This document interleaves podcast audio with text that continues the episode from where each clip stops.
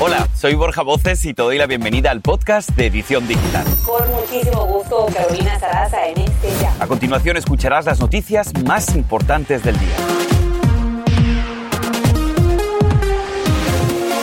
Y bueno, comenzamos con esto que afecta a muchísimas parejas aquí en Estados Unidos. Y es que la Corte Suprema de Alabama dictaminó que los embriones congelados son personas y por lo tanto tendrían los mismos derechos legales que otros niños no nacidos. Esto según indica la ley estatal llamada muerte injusta de un menor. Pero esto es importante. ¿A qué se refieren y entonces ahora cuáles serían las implicaciones? Andrea León nos tiene los detalles y también la opinión de un experto. Preste atención.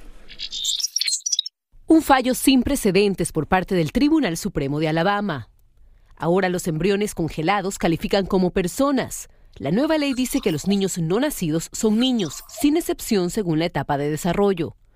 El fallo surgió de un caso que en 2022 involucró a una paciente que tuvo acceso a un congelador de embriones en una clínica de fertilidad y por error los dejó caer y destruyó.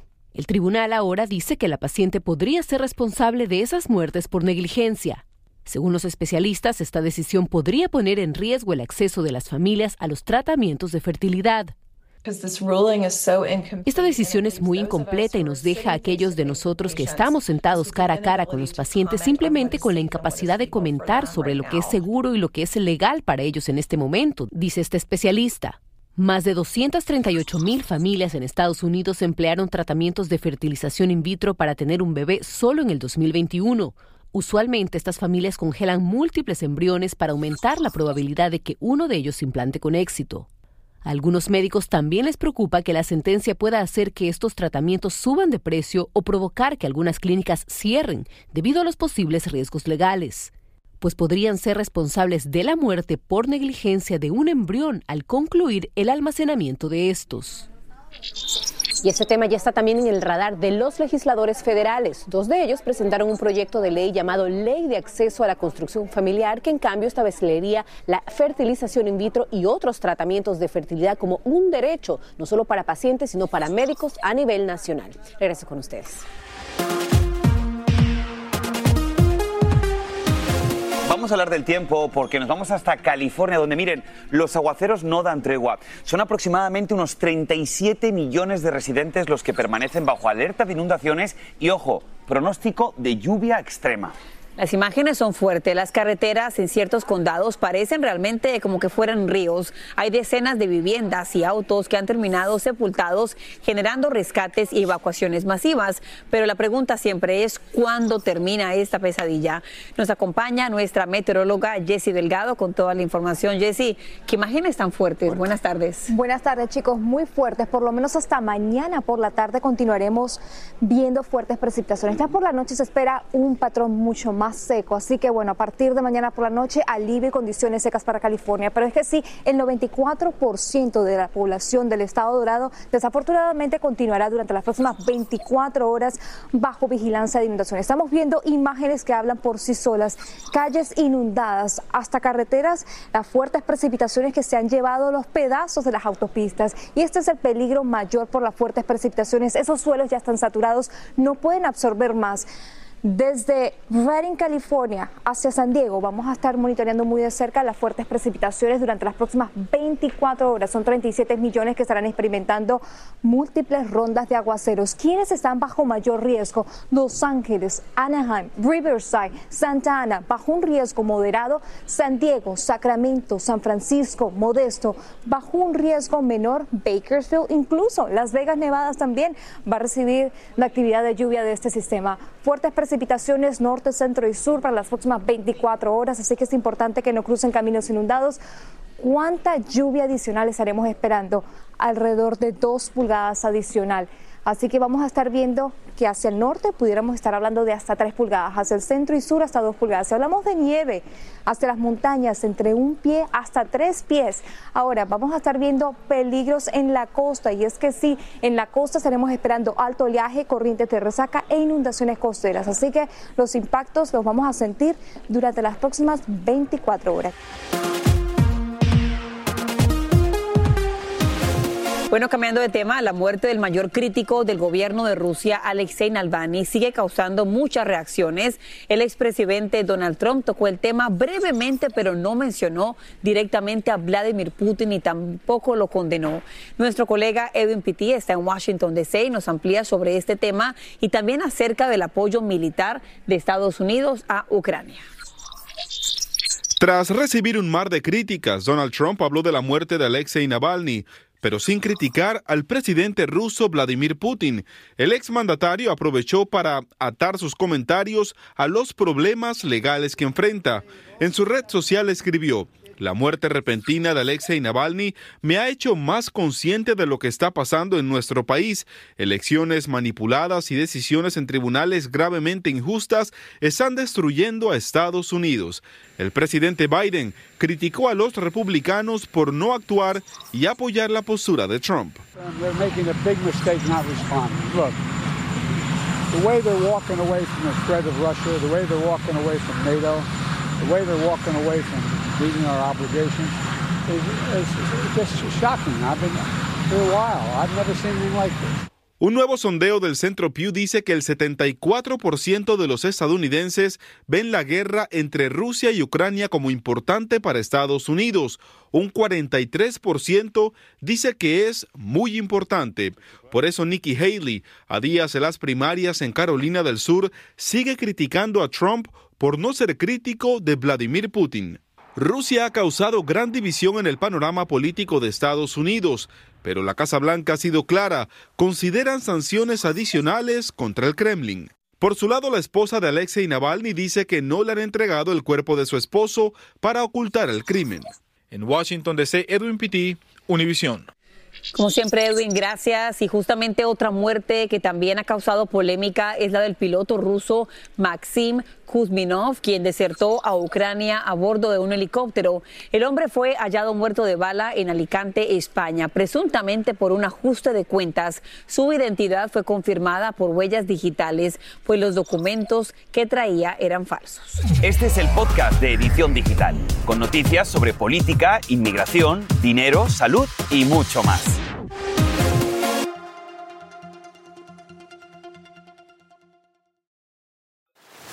Y ahora regresamos con el podcast de Edición Digital con las principales noticias del día.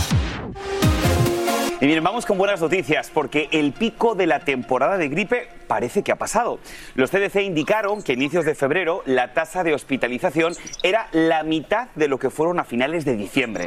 Los índices de contagio de COVID-19 también fueron una tercera parte en el mes de febrero en relación a finales del año pasado y como ustedes saben, la mejor forma de protección, recordemos, continúa siendo la vacunación. En otros temas, un informe sugiere que la leche materna inducida con fármacos por mujeres transgénero que nacieron varones es tan buena como la leche materna de una mujer. La investigación fue realizada por el Hospital Royal Sussex de Inglaterra y abre puertas para que las personas transgénero puedan experimentar la lactancia.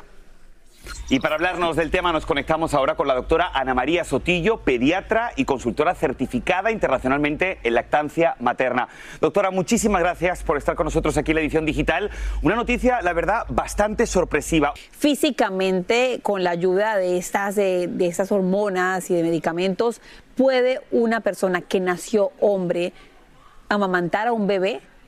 Mira, los casos clínicos que hay son muy aislados porque se han hecho, eh, hemos, hemos visto en artículos que se han descrito en el año 2018 y en el año 2021 que dos mujeres trans, ellas hicieron eh, una, o sea, se, se pusieron con terapia hormonal y también con extracción o succión de, de la mama con bombas y lograron obtener eh, una, una, cantidad de, líquido eh, que, fue aproximadamente de unas 3 onzas, 5 onzas, pero que eh, fue en un tiempo muy limitado, de aproximadamente menos de 6 semanas.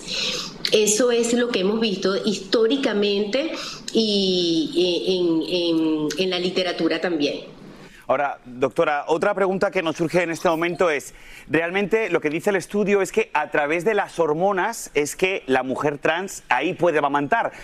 Y yo sé que siempre las madres estáis muy preocupadas con el tema de las hormonas que se transmiten al bebé. ¿No sería este exceso de hormonas algo perjudicial para el bebé que estaba amamantando?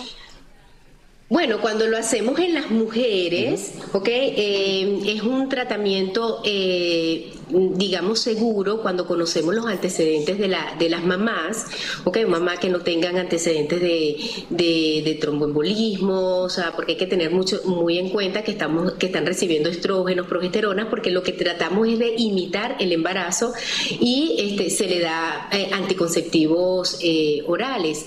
Ahora bien, muchas mamás pueden inducir inducirse la lactancia con solo la extracción. Es decir, puede ser muy poderosa la extracción eh, y de esta manera lograr producir, empezar a producir la leche y ya una vez cuando nace el bebé, con la oferta y la demanda se establece la lactancia. Como siempre, doctora Sotillo, gracias por estar aquí en la edición digital y bueno, un tema bastante polémico. Cada persona toma en su casa su decisión.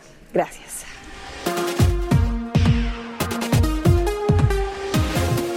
Con la masiva interrupción de telefonía celular e internet que causa desesperación para muchísimas personas en todo el país, impidiendo incluso que algunos departamentos de policía recibieran llamadas a las líneas de emergencia el 911. El caótico momento lo experimentaron cientos de miles de clientes de ATT. También usuarios de Verizon y T-Mobile también informaron de algunas fallas. Bueno, este problema definitivamente ha dejado en evidencia bueno, lo dependientes que somos todos a los teléfonos celulares. Y es que miles ven en sus pantallas estas letras, SOS.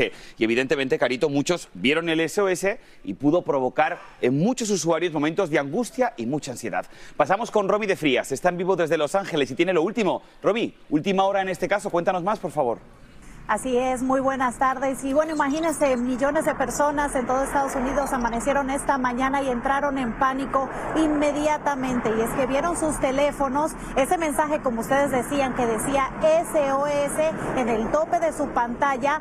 Para aquellos que tenemos un teléfono un poquito más viejo, como yo, bueno, teníamos no servicio en nuestra pantalla. Y es que, bueno, alrededor de 75 mil personas en algún punto reportaron problemas con ATT en esta página de Internet que monitorea este tipo de actividad, Down Detector, y ellos dijeron que, bueno, no solo fue ATT, también la compañía Verizon, también en Cricket se reportaron aproximadamente 20 mil casos de personas que no podían utilizar su teléfono esta mañana. La empresa dijo mediante un comunicado, eh, estoy hablando de ATT, que se ha restablecido tres cuarta parte de nuestra red. Estamos trabajando lo más rápido posible para restablecer el servicio a los clientes restantes, pero mientras tanto muchas personas estaban desesperadas. Las autoridades dijeron que incluso las llamadas al 911 eh, se vieron afectadas por esto y muchas personas, bueno, tuvieron que utilizar su internet, por ejemplo WhatsApp, para poder hacer llamadas, pero sin embargo esta mañana fue totalmente un caos porque, bueno,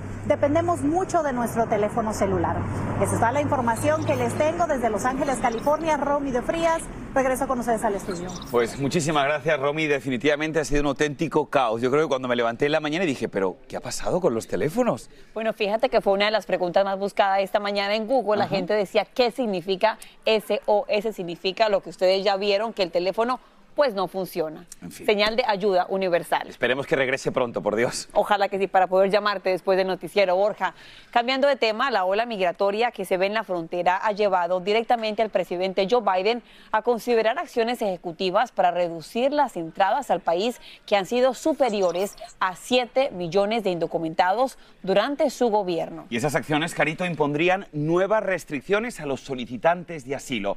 Bien, vamos a ampliar esta información y para eso nos conectamos en este momento hasta la capital del país con nuestro colega Edwin Pitti. Edwin, muy buenas tardes. Cuéntanos más, por favor, adelante.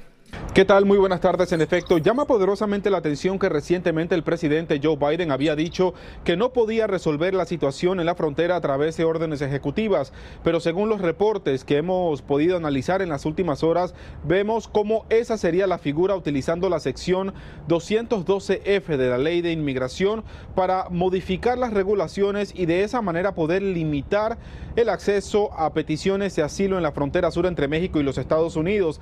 Esto afectaría gravemente a las personas que sigan cruzando la frontera porque no podrían esperar dentro de los Estados Unidos a que su caso sea resuelto. Aquellos que así lo quieran tendrían que demostrar dos cosas. Número uno, tener algún tipo de emergencia médica o por otra parte, pasar una entrevista de miedo creíble y demostrar que en efecto hay algún tipo de amenaza, por ejemplo, de tortura en su país de origen. Aquí el punto clave es que la entrevista la haría en la frontera un oficial de asilo y según expertos no serían estas las personas idóneas para realmente analizar a profundidad el caso de cada persona para que entonces pueda llegar a una corte de inmigración. Nuevamente la Casa Blanca no ha presentado un plan específico todavía, pero se han limitado a decir que la única reforma migratoria real puede salir del Congreso de los Estados Unidos y es ahí precisamente donde republicanos, demócratas y la propia Casa Blanca siguen sin ponerse de acuerdo.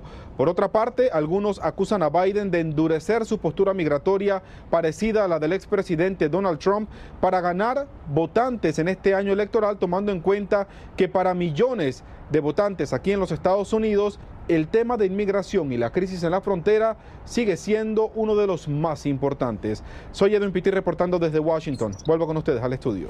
Y el tema de esa reforma la siguen esperando más de 12, 15 millones de personas aquí en Estados Unidos. Edwin, gracias. En otros temas, a esta hora está causando bastante polémica un programa piloto que entregaría tarjetas prepagadas para que familias migrantes puedan comprar los alimentos. Aunque hay oposición ante este tema, el alcalde de Nueva York, Eric Adams, dio más detalles al respecto. Él dijo lo siguiente, serían 12 dólares con 52 centavos diarios y esto iría para aproximadamente unas 500 familias. El dinero, los fondos se entregarían durante 28 días y las tarjetas solamente podrían usarse en bodegas, tiendas de comestibles y supermercado. Según dice Adams, el alcalde, este plan ahorraría unos 600 mil dólares al mes y más de 7 millones al año porque reemplazan las conocidas cajas de comida que usualmente reciben en los albergues y que según él son mucho más costosas.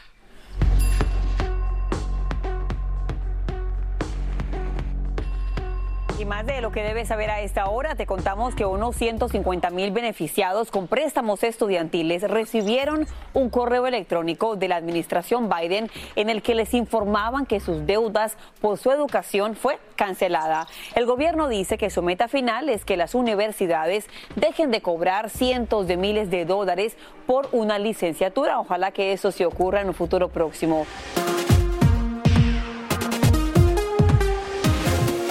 En tanto, el Hospital del Sistema de Salud de la Universidad de Alabama puso en pausa los in vitro tras la reciente decisión de la Corte Suprema en Alabama al decidir que los embriones congelados son niños. Si esto se generaliza a otros estados, podría afectar la natalidad, ya que por esa forma de fecundación se producen al año aproximadamente 4 millones de nacimientos.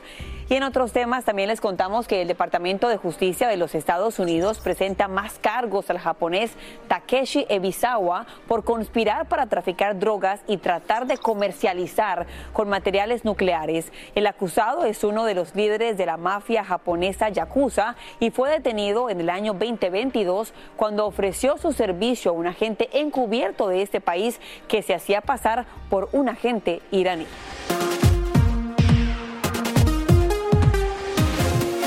Este que es uno de nuestros mejores segmentos, la buena noticia. Escuche porque la cadena Starbucks abrió una tienda que dicen va a dar un mejor acceso a los clientes con discapacidad.